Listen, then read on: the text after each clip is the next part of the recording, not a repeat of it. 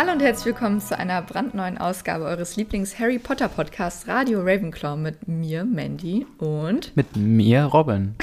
Wie geht's dir? Mir geht's gut und dir?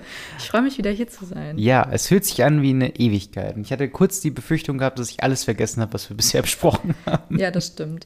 Äh, wir hoffen, die Pause war ähm, auch für euch in Ordnung. Wir ähm, haben eine kleine Sommerpause eingelegt von einem Monat und waren währenddessen auch im Urlaub und haben mal ein bisschen verschnauft. Mhm. Dazu kommen wir aber bestimmt später nochmal.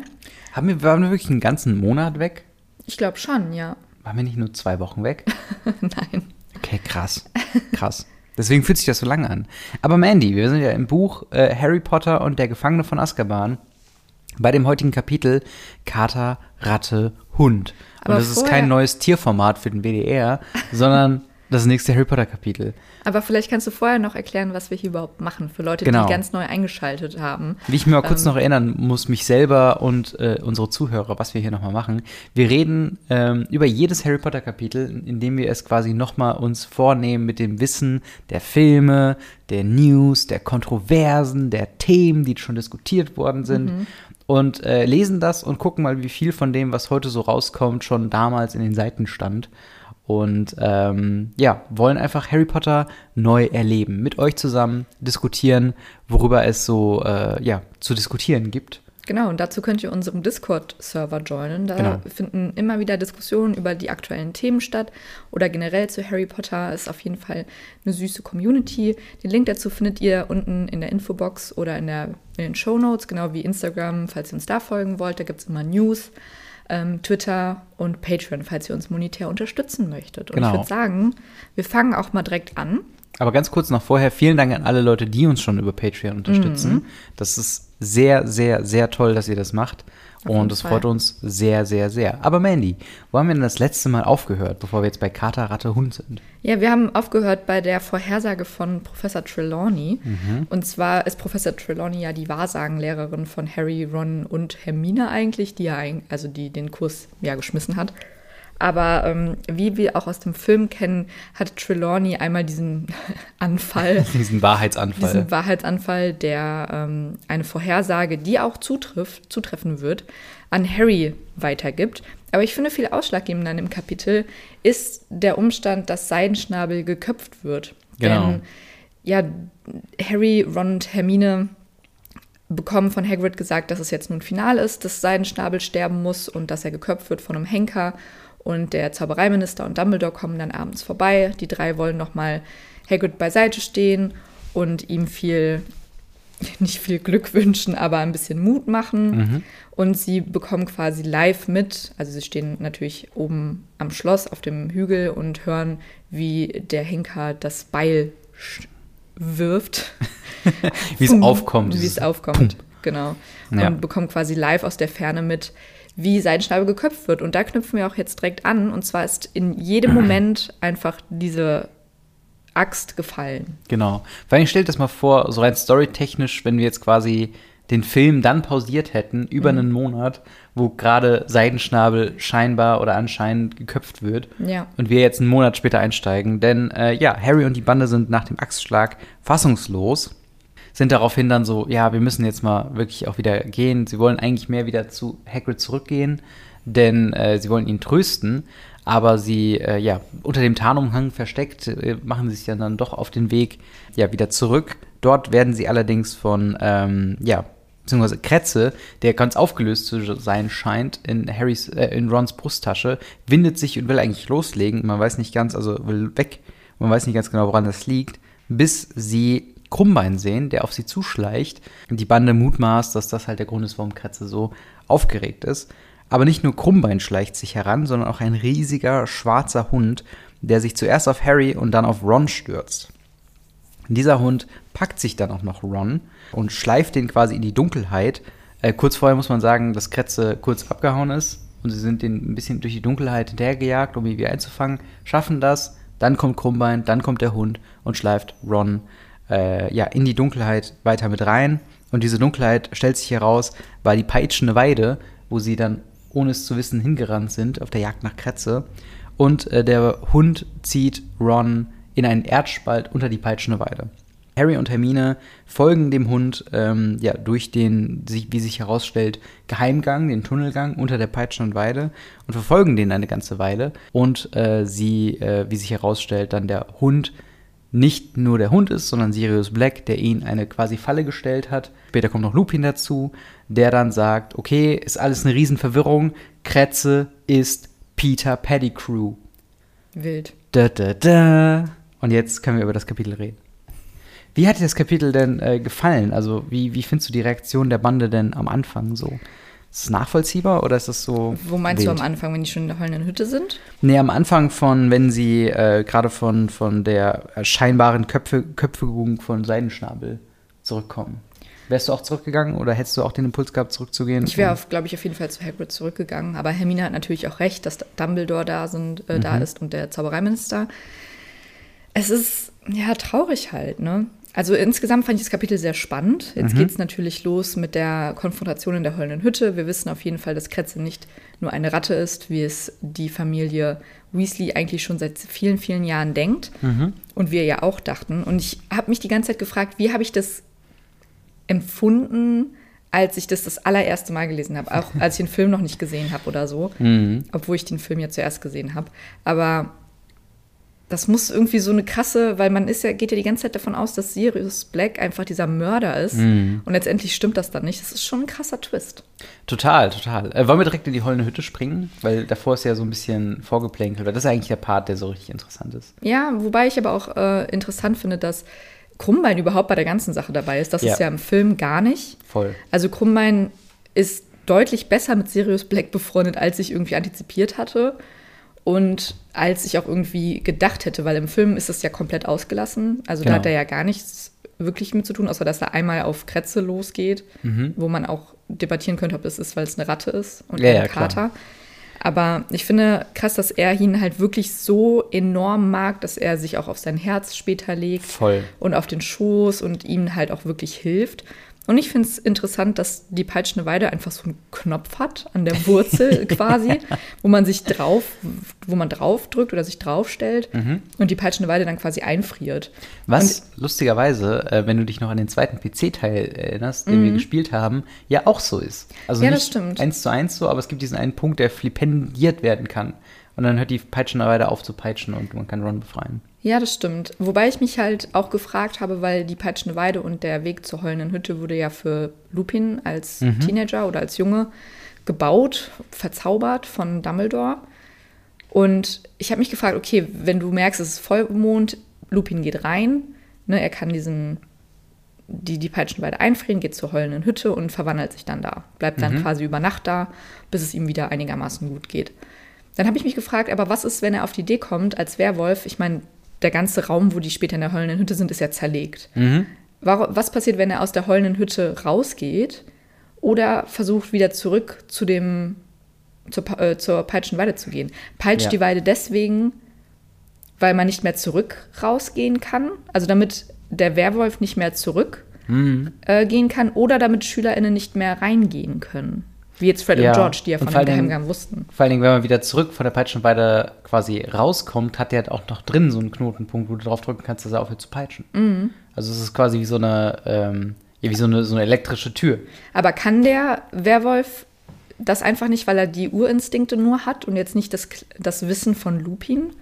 Ich glaube schon. Also ich glaube halt, dass es halt ein Tier in dem Fall ist, also wirklich mhm. ein ein Werwolf, der halt um sich herum schlägt und so und vielleicht nach Beute aus ist, die er in der heulenden Hütte nicht findet. Ähm, und halt eben, ich habe auch eben kurz gedacht, vielleicht ist auch der Gang, äh, weil ja Harry und die Bande müssen sich ja auch so bücken, vielleicht ist der auch einfach zu klein, um einen Werwolf zu haben. Also um, Durchzu, durchzulassen. Genau. Weil das ist auch was im Film, wenn Lupin sich verwandelt, wir sind bei der Stelle noch gar nicht, aber ganz kurz dazu, äh, er wird ja so komisch zu so einem nackten Wolf, mhm. der aber auch so riesig ist. Das stimmt. Und ein Werwolf habe ich mir halt so ein bisschen vorgestellt, wie es später in Twilight auch dargestellt ist, dass sie sich einfach schnippen, diesen Wolf. Weißt du, was ich meine? Ähm, naja, bei Twilight ver verwandeln die sich ja auch nicht so schnippmäßig. Wobei jetzt Twilight, glaube ich, auch einfach nicht Nein, das Maßstab aber, aller, ähm, aber aller Werwölfe ist. Es aber da um die Darstellung auch, von Werwölfen einfach. Aber da sind sie ja auch so riesige Wolfshunde. Mhm. Einfach. Das ist ja, also Lupin sieht ja mehr aus wie so ein, wie so ein verwahrloster weiß ich nicht. so ein Nacktmull. Ja, irgendwie. so ein riesen also, Nacktmull. Auch sehr, also ich finde ihn angsteinflößender als jetzt beispielsweise die Werwölfe von Twilight, weil die sehen halt gefährlich, aber trotzdem irgendwie sehr hundemäßig aus. Und das hat er ja gar nicht. Mhm. Das aber stimmt. wir sind auch schon wieder zu weit vorgesprungen. Das stimmt. Eine Sache noch, die ich sagen wollte. Ähm, ich finde es krass, dass Sirius als Hund Harry anspringt. Mhm. Das hat mich sehr überrascht, weil eigentlich, er will ja, also ist die Frage, in welchem Geisteszustand ist Sirius Black? Denn später, Komplett normal, glaube ich. meinst du? Ja. Weil ich glaube, Weil er springt ist, Harry ja auch nicht an.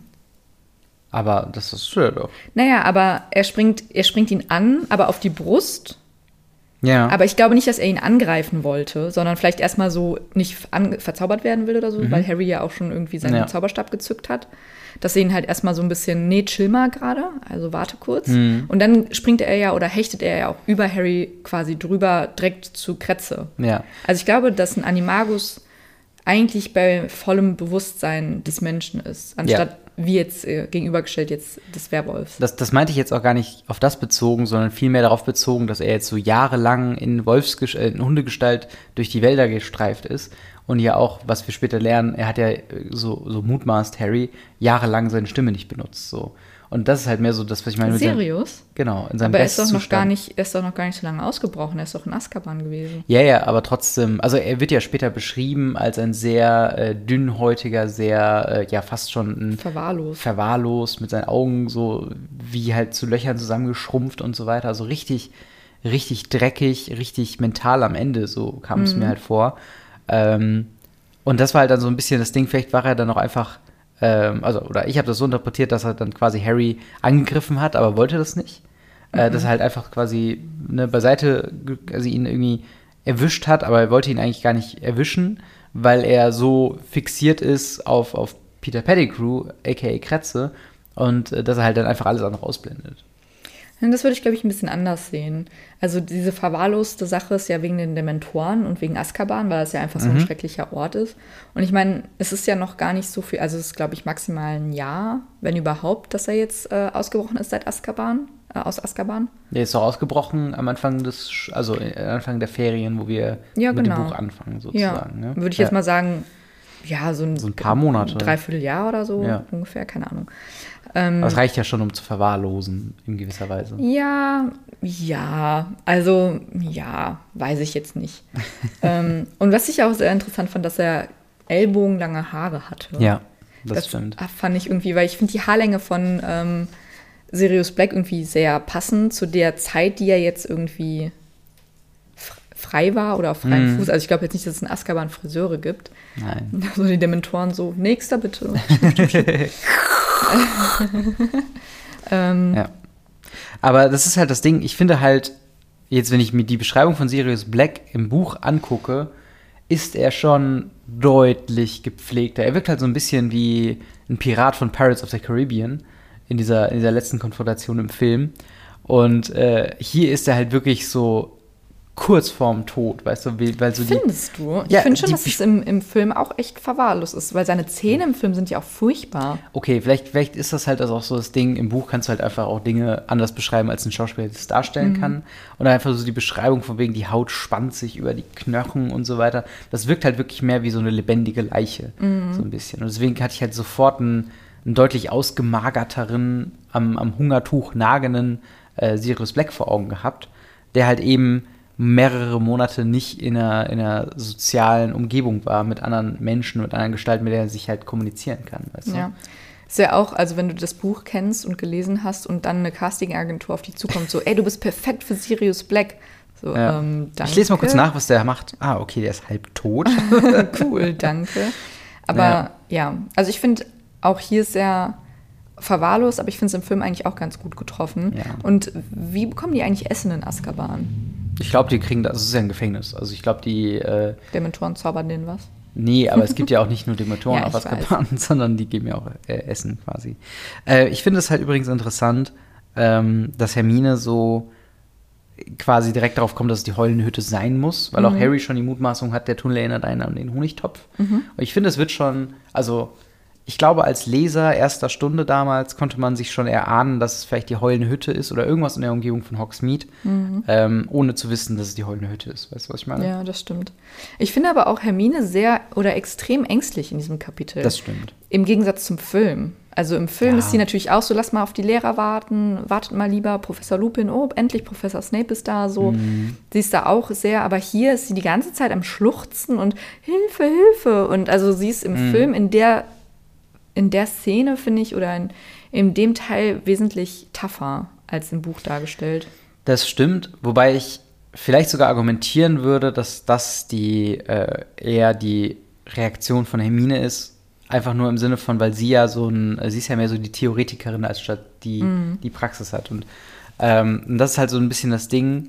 Äh, ihr Geisteszustand wiederum ist ja auch, ich meine, sie steht die ganze Zeit unter Druck von diesem Ja, vollen stimmt. Stundenplan. Sie hat gerade äh, das Haustier von ihrem besten Freund, von Hagrid, quasi anscheinend tot gesehen. Dann wird äh, einer ihrer besten Freunde verschleppt von einem Riesenhund. Der dann ist auf einmal ein Massenmörder und vermutlicher Massenmörder vor ihnen. Und sie sind in der alten Hütte ganz, ganz, ganz weit weg von Hogwarts. Also ich glaube, da wäre ich auch etwas aufgelöster. Und Ja, klar, aber Harry ist ja wesentlich tougher. Und ich meine einfach Ja. nur im Vergleich zum Film. Im Film hat sie ja auch diese ganzen Sachen erlebt. Mhm. Da ist sie aber wesentlich tougher und sagt dann, nee, also an uns kommst du nicht vorbei und hat dann auch den Zauberstab auf, auf die gerichtet und so. Und hier Ah, ist ja. sie einfach nur so, boah, fuck, ich will ganz schnell nach Hause. ja, wobei das halt auch im Film wieder so ein Fall ist, von wegen, wir nehmen coole Situationen von Ron und geben sie Hermine, weil wir Hermine lieben. Ähm, aber ja, ich würde schon zustimmen, dass es auf jeden Fall ein Unterschied ist. Äh, aber bei Harry ist es halt auch wirklich so, er ist schon, du, du merkst sehr krass die, oder die Seite, die der, der Sprechenhut im ersten Teil damals gesehen hat, die gesagt hat, hey, vielleicht wärst du in Slytherin auch ganz gut aufgehoben.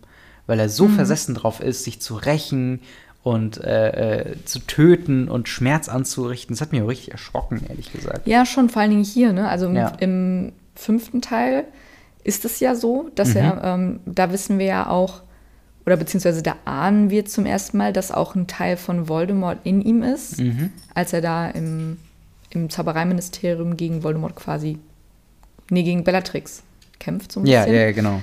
Und hier ist auch eine Stelle, wo gesagt wird, dass, äh, dass er irgendwie diesen bösen Teil in sich hat. Und ich glaube, das ist das erste Foreshadowing, was wir haben, dass Voldemort einen größeren Teil in Harry spielt, als es ihm lieb wäre. Ja.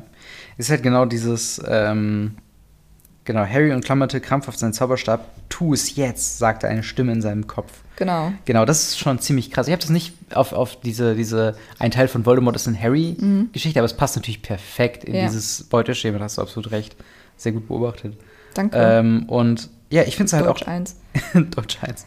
Ich finde es halt auch krass, dass ähm, so jetzt wieder so ein bisschen diese Zauberstab-Geschichte, ne? Sirius Black hat den Zauberstab von Ron in der Hand und schafft es damit, Expelliarmus auf ähm, Harry und Hermine quasi abzufeuern. So.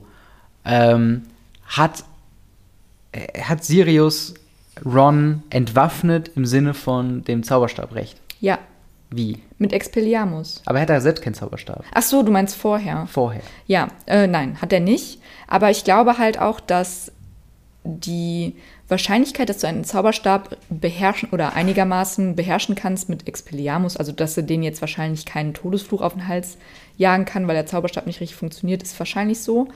Aber ich glaube schon, dass du Expelliarmus und so einfache Zauberer schon machen kannst, wenn du viel Erfahrung hast und vor allen Dingen auch viel Können hast. Und wir wissen ja auch, dass Sirius ein guter Zauberer ist und da auch viel Können hat, wie jetzt zum Beispiel bei Neville. Neville war ja quasi auf dem Weg zum Squib, sage ich mal. Also da war ja lange gar nicht das Wissen, dass er überhaupt Zauberkräfte hat. Und ich glaube, mit Erfahrung und Können kann man schon so einfache Sachen machen. Und ich meine, er hat ja dann auch die anderen beiden entwaffnet. Mhm. Dementsprechend würde er dann mit den Zauberstäben richtig zaubern können. Mhm. Ähm, aber Also Harry, Harry, Harry und Hermine, ähm, die nehmen ja dann wieder den Zauberstab später.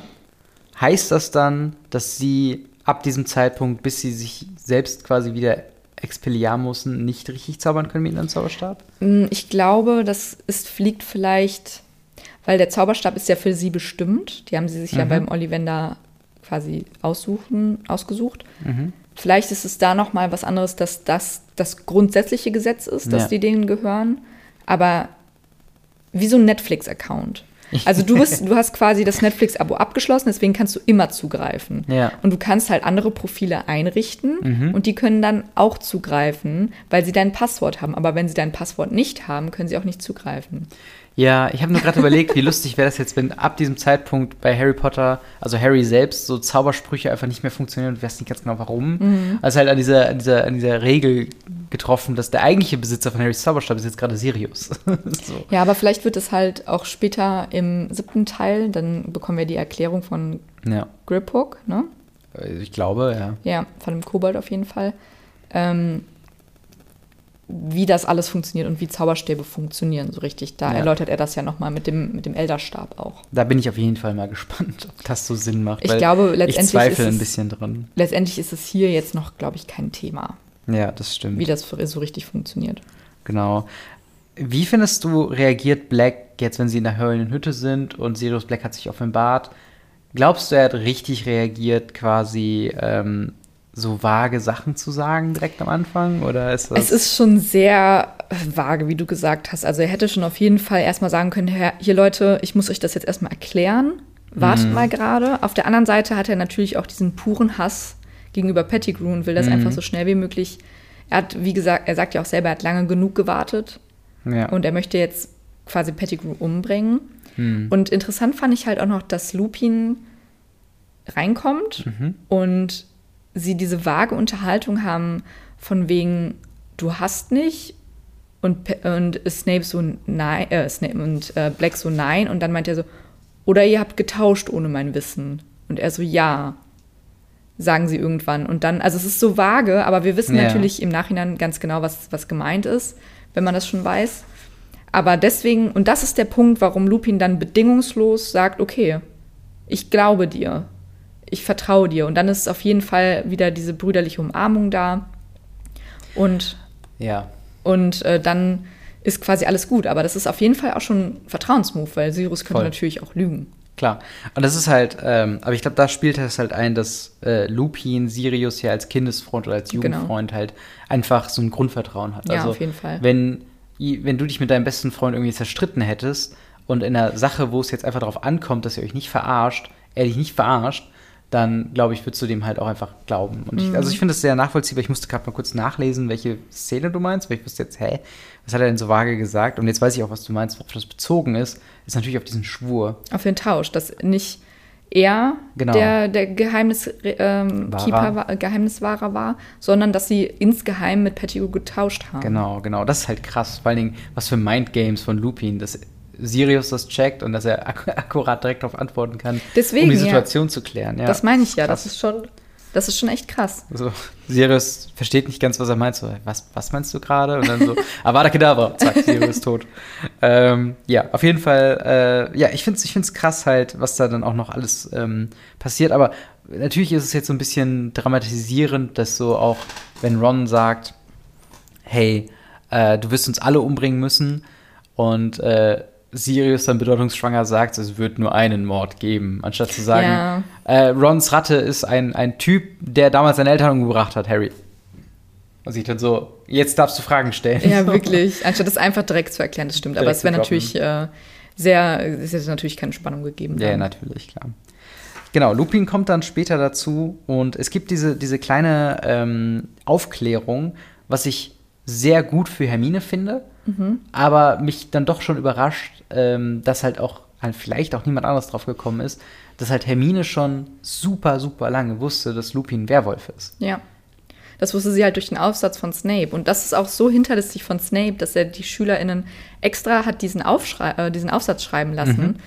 Nur um damit wenigstens eine, und er wusste ganz genau, dass es mindestens Hermine sein wird. voll. Und die das dann vielleicht auch Harry sagt. Und das ist schon Mhm. alles sehr ausgeklügelt.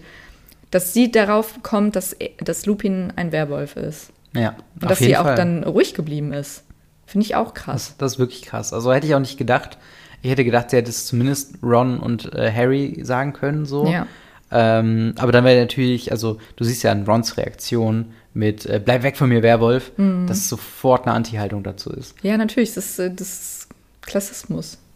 Klassismus? Ja, es sind verschiedene Klassen. Ah ja, okay, verstehe. Also verschiedene, ähm, ich dachte fast schon so Arten. Speziesmus oder ja. Krankheitsaus. Also, das kannst du er- natürlich, hat's weiß, ja ob es jetzt eine. Spezies ist oder verschiedene, eine Klassengesellschaft, dadurch, dass die Gesellschaft ja auch aus Werwölfen und, und Fabelwesen besteht, aber das siehst du ja auch an den Riesen und an den, an den Leuten, die im verbotenen, an den Leuten, an den Wesen, die im verbotenen Wald leben und dass die so weit unter Zauberern stehen und so. Mhm. Ja, ja, natürlich. Das ist schon äh, interessant auf jeden Fall, wie da die Hierarchie auch einfach wirkt. Voll. Finde ich sehr interessant. Total. Und ich finde es halt, wie du schon sagst, ähm, Krummbein reagiert sie äh, oder, oder ist die ganze Zeit irgendwie dabei, auch was ich komplett vergessen hatte.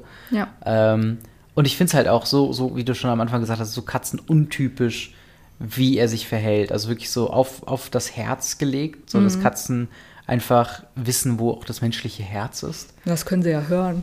Wahrscheinlich, ja. Ähm, und halt sich auch darauf zusammenrollt und irgendwie so die ganze Zeit dabei ist. Und eigentlich auch so das erste Signal, wenn sie in diese Hütte, äh, wenn sie in diesen Raum reinkommen mit Sirius Black und Ron, ist, dass sie sich schnurrt und wälzt. Was ja. Ja. eigentlich so ein bisschen ist, so von wegen, hey, entspannt euch, ist alles Ja. cool, hier sind nur Buddies gerade. Vielleicht wollte Ähm. sie oder wollte die Katze das halt auch so ausdrücken, aber es hat halt Ja. nicht ganz funktioniert. Also Genau. ich meine, sie sind ja reingekommen und haben sich gewundert. Und dass Ja.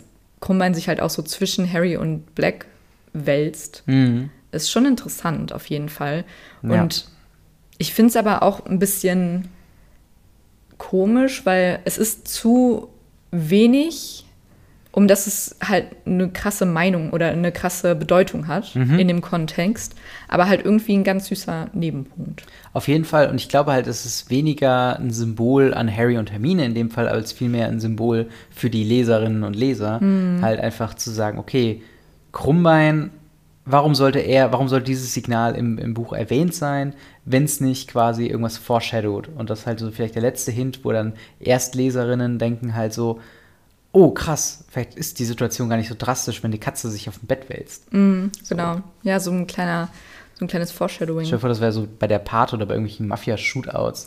Das wäre so ein so Schlafzimmer, so kommt so eine Katze. mm, mm, Schnur, Schnur, Schnur. ja. Ähm, Ja, und dann ist ja, wie gesagt, auch schon Lupin da Genau. und klärt die ganze Sache halbwegs auf. Ja. Und finalerweise sagen sie dann halt einfach nur, die Kretze, dass Kretze nicht Kretze ist. Mhm. Also Kretze ist schon Kretze, aber dass es keine Ratte ist, sondern Peter Pettigrew. Genau, ein Animagus. Und ich finde es vor allen Dingen ähm, krass, warum, ähm, also es ist ja auch ein Riesenzufall, dass gerade Lupin die Karte des Rumtreibers jetzt gerade hat und halt dann auch sich gedacht hat, okay, Seidenschnabel wird geköpft, ich schaue mal auf die Karte, ob es der Bande gut geht ähm, und dann halt sofort in Aktion treten kann. Wie gesagt, das sind so viele Ifs, also es könnte auch Sirius Black gewesen sein, der die Karte am Ende bekommt. Es könnte, ne, äh, der, der Tarnumhang hätte vielleicht auf der Karte des Rumtreibers gar nicht erkannt werden sollen. Und Lupin hätte zu dem Zeitpunkt einfach nicht drauf geguckt und so. Genau. Aber ähm, hier sagt ja auch Lupin, dass äh, als Ron verschleppt wurde, zwei Namen verschleppt worden sind. Ach nee, war das Sirius Black oder Peter Pettigrew? Peter Pettigrew. Also er hat gesehen, dass Sirius Black zwei Namen verschleppt hat. Ah ja, so, okay. Genau. Aber warum hat dann Harry nie bei Ron Peter Pettigrew gesehen? Das habe ich mich auch gefragt. Aber Peter Pettigrew war ja auch die ganze Zeit verschollen gewesen. Und Harry potenziell ihn deswegen nicht gesehen hat. Und vielleicht wusste Pettigrew auch von der Karte und hatte Angst, dass Harry ihn bei Ron, bei Ron sieht und dann zu Lupin geht. Ja. Also, das ist jetzt nur eine Theorie. Könnte er vielleicht wissen. Oder vielleicht hat ihn auch einfach nur die ganze Zeit Krummbein verjagt. Das könnte Das auch stimmt. sein. Aber ich glaube tatsächlich, dass äh, Peter Pettigrew wusste von der Karte, weil er ist ja auch Wurmschwanz, ist ja mit als, als einer der Marauders aufgeführt auf der Karte. Genau, ja. Genau, ja. Also er weiß auf jeden Fall von der Karte, aber Ja. er wusste ja vielleicht nicht, also ich glaube, er wusste, dass Harry die Karte hat, weil Harry hat die Karte ja auch Ron gezeigt und vielleicht Ja. Mhm. hat er das mitbekommen. Aber das sind so, das sind wilde Theorien. Genau, Vielleicht also- wurde er auch einfach von der Katze verjagt. Wären wir super nitpicky, würden wir, glaube ich, einmal nochmal durchs Buch kurz schnell querlesen und gucken, wann haben sie auf die Karte geguckt und wo war zu diesem Zeitpunkt Wurmschwanz. Ja, genau. Oder beziehungsweise wann hat Harry Ron von der Karte erzählt? Stimmt, das ist ja auch noch ein wichtiger Punkt, genau. Ja. Aber glücklicher Zufall, Lupin hat auf die Karte geguckt und hat Peter Pettigrew und Sirius Black gesehen und outet sich halt auch als Mooney. Ja. ähm, gegenüber Harry und Hermine und Ron und sagt, ich habe die Karte mitgemacht. Ich bin Mitgründer, sagt er, glaube ich. Mitverfasser. Mitverfasser äh, dieser Karte. Deswegen, das ist keine Ahnung. Ich, hab- ich mache hier. Wem erzählst du hier was? Ich habe den Code geschrieben, bra. Genau, wirklich. Ja, und dann ist das Kapitel nämlich auch schon vorbei. Genau. Äh, ich fand ist sehr schnell und ich Ja. hätte nicht gedacht, dass es jetzt gerade gecuttet wird. Ja, das stimmt. Aber es macht natürlich auch Sinn, weil es ist schon, es wird jetzt sehr viel revealed und wir haben ja noch gar nicht mit Peter Pettigrew geredet. Das passiert alles, dann passiert der Kampf, dann muss ja noch Siri äh, äh, äh, Severus Snape noch dazukommen, Wenn er denn kommt dazu. Wenn es er denn kommt. Ich, äh, egal. Auf Ich weiß Fall- es nicht. Also ich habe das Kapitel ja noch nicht gelesen. Ach so, okay. Vielleicht ist es auch nur eine Film-Edition oder so. Oh, Wer spannend. weiß. Boah, Aber das wär, vermutlich wird er kommen. Dann wäre ich aber ganz schön äh, hier genelson Mandela. Ja, Von wegen, Dass eben. ich was im Kopf habe, was gar nicht im Ich Kopf sag ja, es ist der Mandela-Effekt, genau wie mit Ja. Dumbledores Beerdigung. Stimmt. Jeder weiß, wie sie aussieht, Ja, aber sie ist in keinem Film vorgekommen. bam. Aber ich freue mich auf jeden Fall auf das nächste Kapitel, was denn da heißt Vier Freunde.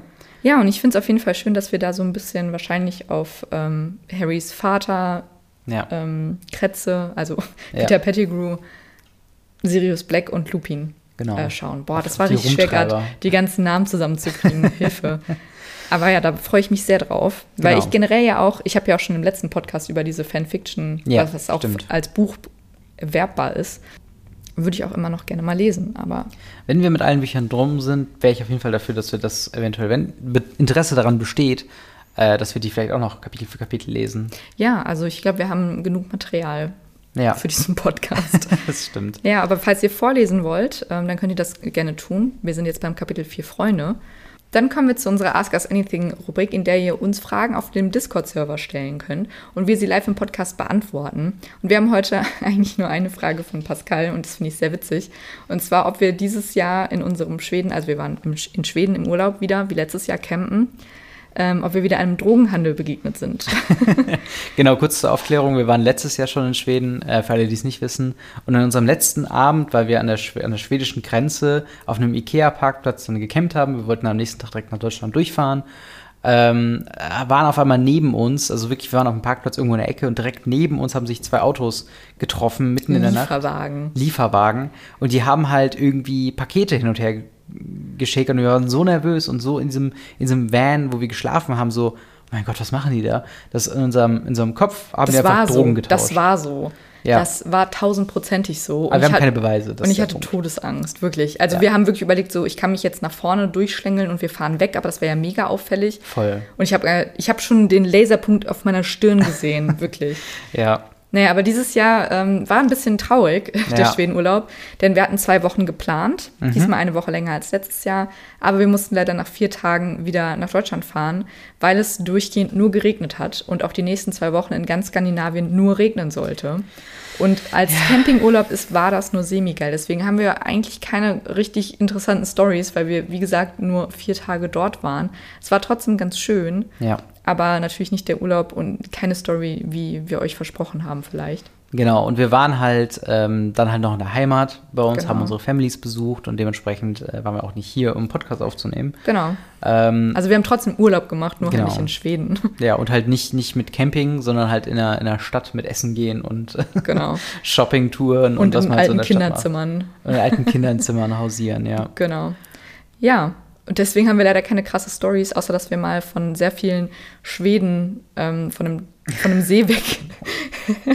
Ja, das, das können wir mal noch kurz erzählen. Ja, also, das stimmt. Wir haben, wir haben natürlich immer wieder neue Campingspots gesucht und es gibt ja auch dann äh, Badeseen, die als, als solche auch ausgezeichnet werden. Mhm. Also man darf in Schweden frei stehen, also man muss jetzt keinen Genau. Campingplatz buchen. Deswegen haben wir dann einfach einsame Seen rausgesucht und da dann uns hingestellt und Mhm. so ein bisschen gekocht und so und dann da übernachtet. Genau, und an einem dieser Seen war es halt so, dass ähm, ne, es hat dann auch leider da wieder so, so etappenweise geregnet und wir haben halt, halt hingestellt und wollten halt gerade, wir kamen gerade vom Schwimmen wieder rein, weil es wieder am Regnen war, haben den Regen ausgesessen im Van und als es dann wieder sonnig wurde, kamen auf einmal zwei Vans, ähm, die uns quasi einmal direkt vor uns so schräg geparkt haben und direkt neben uns, also wir, wir haben uns quasi Also zugestellt extrem nah und zugestellt. extrem nah und zugestellt.